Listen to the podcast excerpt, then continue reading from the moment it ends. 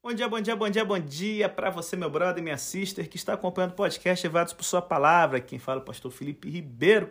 E olha, diferente de Paulo, ainda não precisei de um advogado. Graças. Não, não, não, nem Paulo, né? Foram os acusadores de Paulo. E ó, um salve aí para os advogados que acompanham sempre o nosso podcast. Renatinha da Igreja do Nacional e Contagem, o Alessandro Vitor lá de Betim, dois, assim, gente do bem, boníssima.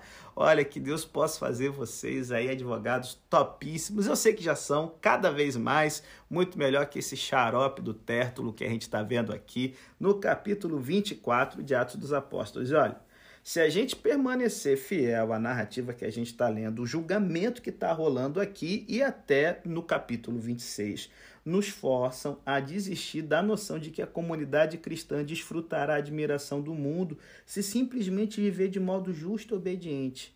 Gente, temos ampla documentação que nos desautoriza a pensar assim. A revelação de Deus é rejeitada mais vezes que aceita.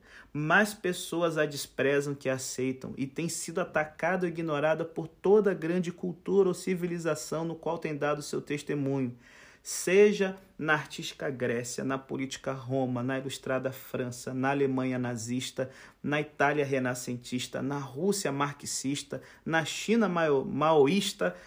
Cara, pensa num vaso ruim que era esse mal, viu? Ou nos Estados Unidos que vive em busca da felicidade a qualquer custo. A comunidade do povo de Deus sobreviveu a todas essas culturas e civilizações, mas sempre como minoria, sempre marginal em relação à corrente principal, nunca estatisticamente significante. Tudo isso nos faz aqui parar para pensar. Se nós, enquanto propagadores da Companhia de Jesus, nos acomodamos à nossa sociedade e cultura, como conseguiremos fazer o que Jesus e a comunidade de seus seguidores não conseguiram? Hum, como é que depois de 20 séculos de rejeição, a gente pode presumir que a aclamação humana é equivalente à aprovação divina? Então, sobre como devemos reagir quando recebemos críticas e como devemos reagir quando a paciência é esticada até só Deus sabe que limite, é sobre isso que a gente quer falar no podcast de hoje. Ficou curioso? Depois da vinheta, entre os próximos blocos aí e que Deus abençoe ricamente sua vida.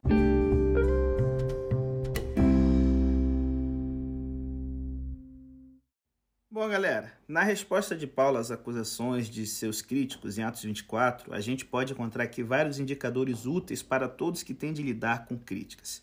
Tértulo, que falou em nome dos críticos do apóstolo, estava bem consciente de que Félix era corrupto e estava por trás de alguns assassinatos políticos.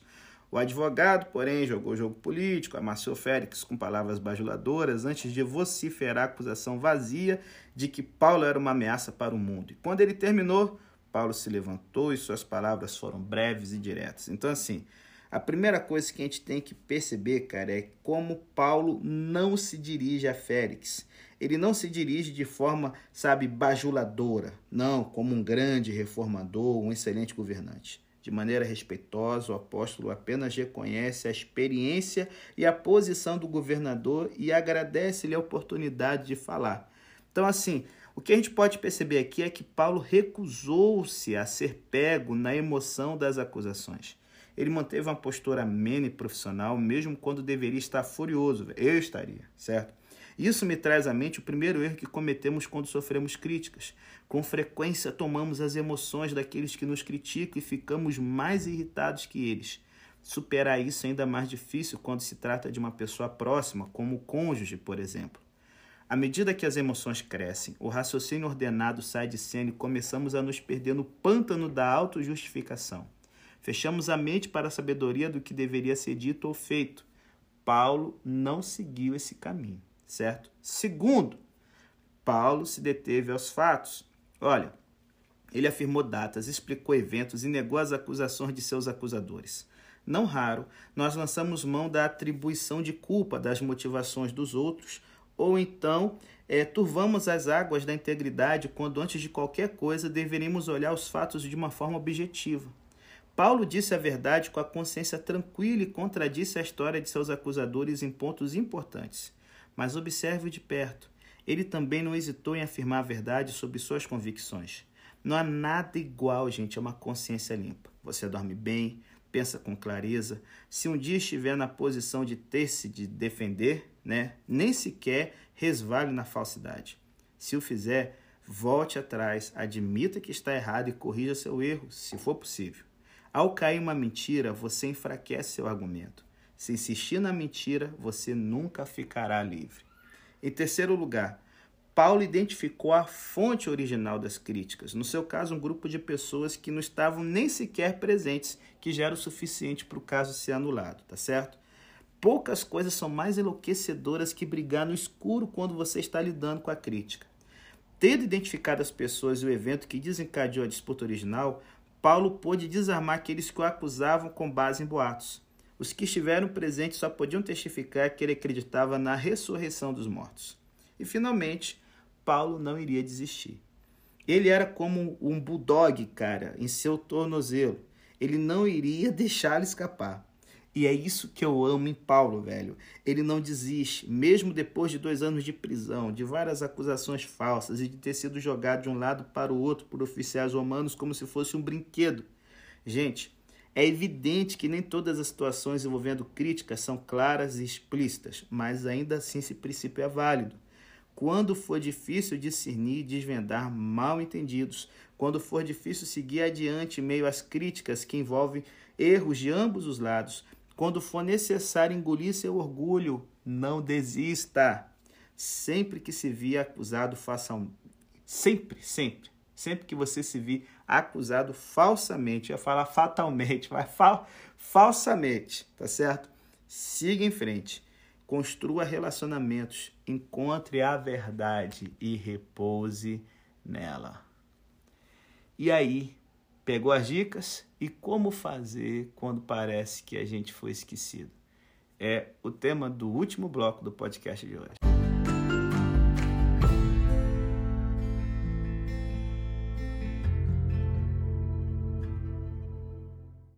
Bom, galera, nesse último bloco aqui eu quero me deter um pouquinho sobre poder, paciência e corrupção. Aqui, no capítulo 24, Lucas está pintando um triste retrato das autoridades, tanto judias quanto romanas. Não é necessário acrescentar muito sobre o sumo sacerdote Ananias. Esse, como eu já falei no podcast de ontem, era um homem cruel com pouco apoio do povo. Quando o povo, por fim, rebela-se contra Roma, um dos primeiros atos do povo foi matar o homem que alegava ser seu líder religioso, mas na verdade só estava preocupado com o próprio poder e autoridade. E nesse episódio em particular, ele leva um advogado com ele a fim de apresentar a acusação contra Paulo.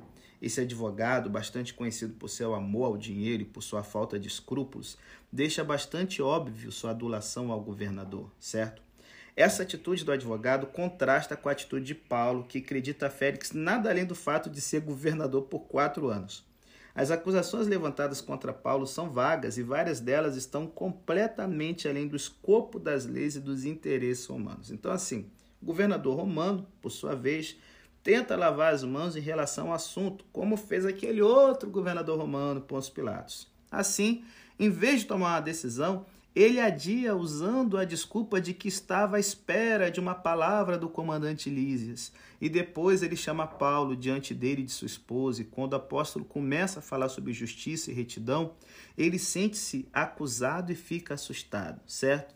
Porém, a despeito disso, ele ainda busca o próprio benefício e tenta encontrar uma forma de conseguir que Paulo faça alguma oferta em dinheiro para livrar-se dessa acusação. Por fim, ele simplesmente deixa Paulo passar dois anos e deixa seu cargo sem ter decidido e nem resolvido nada. Porque esse cara, gente, ele era um tremendo de um carniça. Antônio Félix, ele foi governador da Judéia, de Samaria e da Galiléia, de 52, 53 depois de Cristo a 59 e 60 depois de Cristo. Por quê? Porque o ano hebraico ele pega normalmente meio do nosso ano até o meio do outro. Por isso que eu estou dando aqui a data cravadinha, tá certo?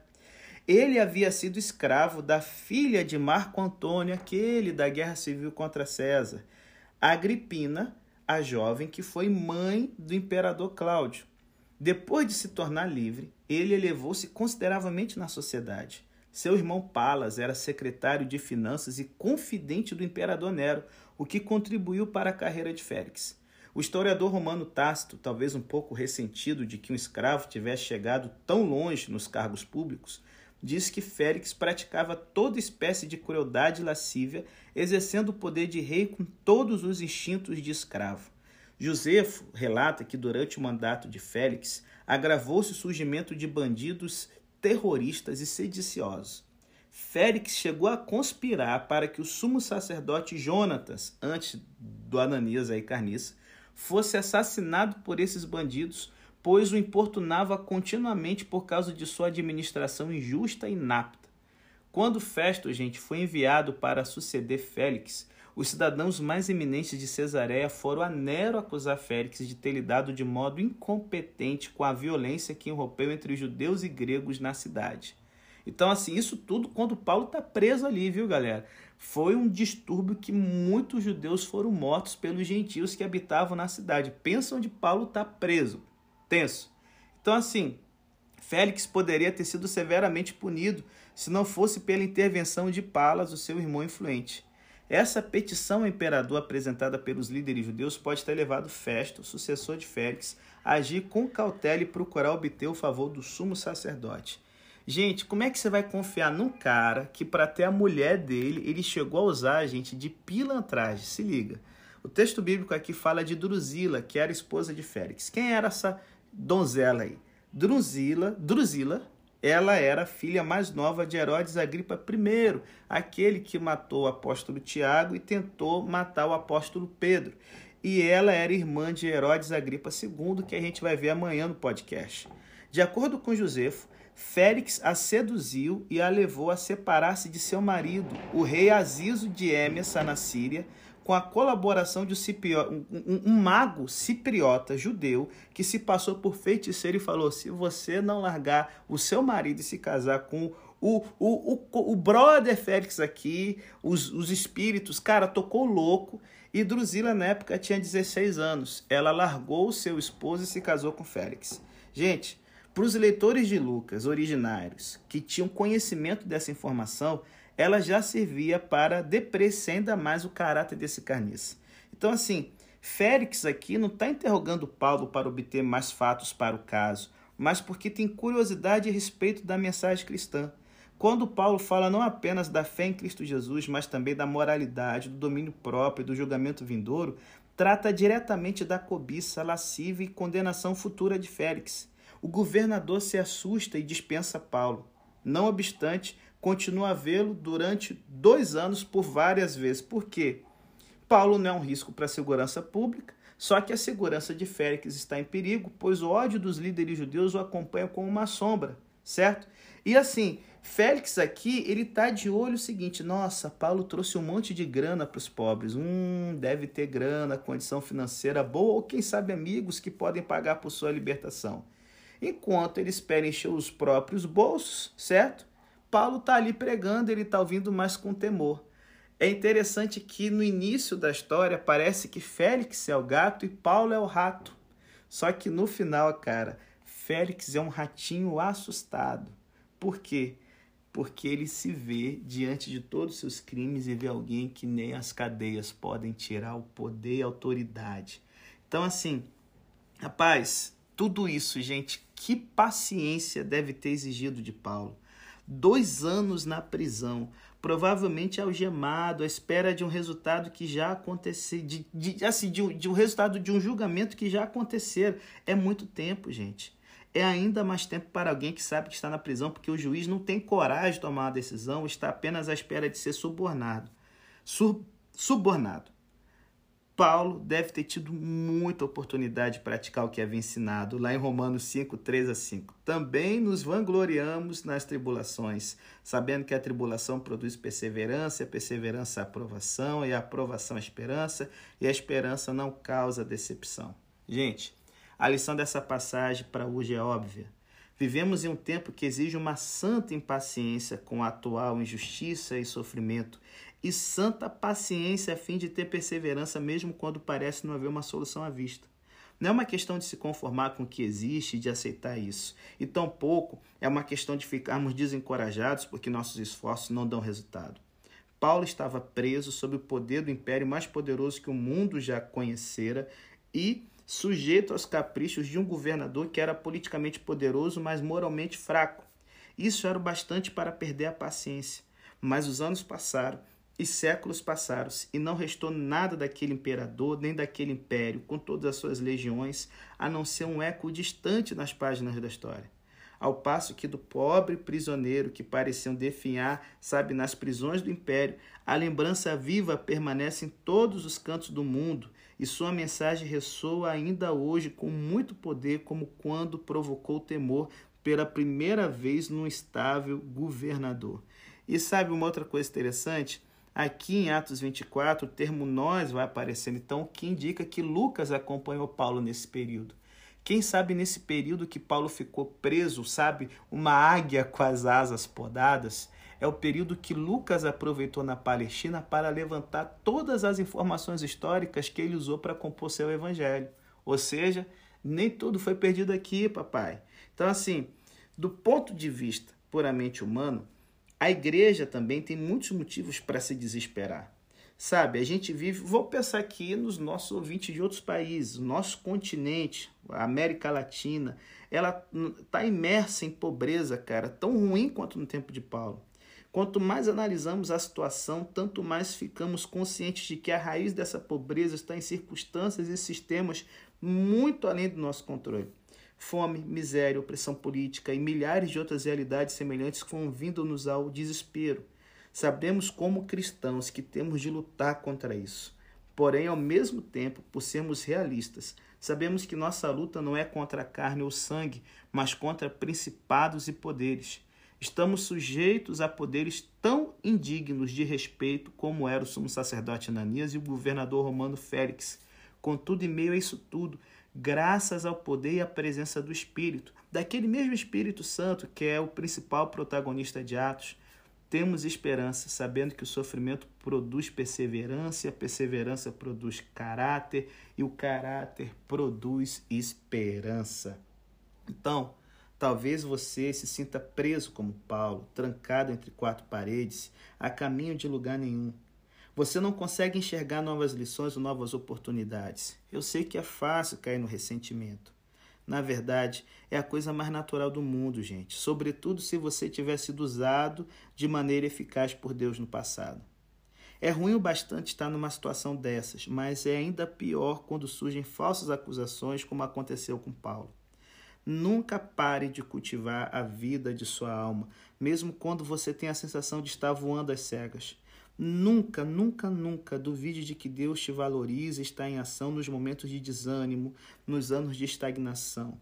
No caso de Paulo, foi essa mesma situação que acabaria por lhe dar a oportunidade de levar sua mensagem a mais dois governantes romanos e, por fim, a César.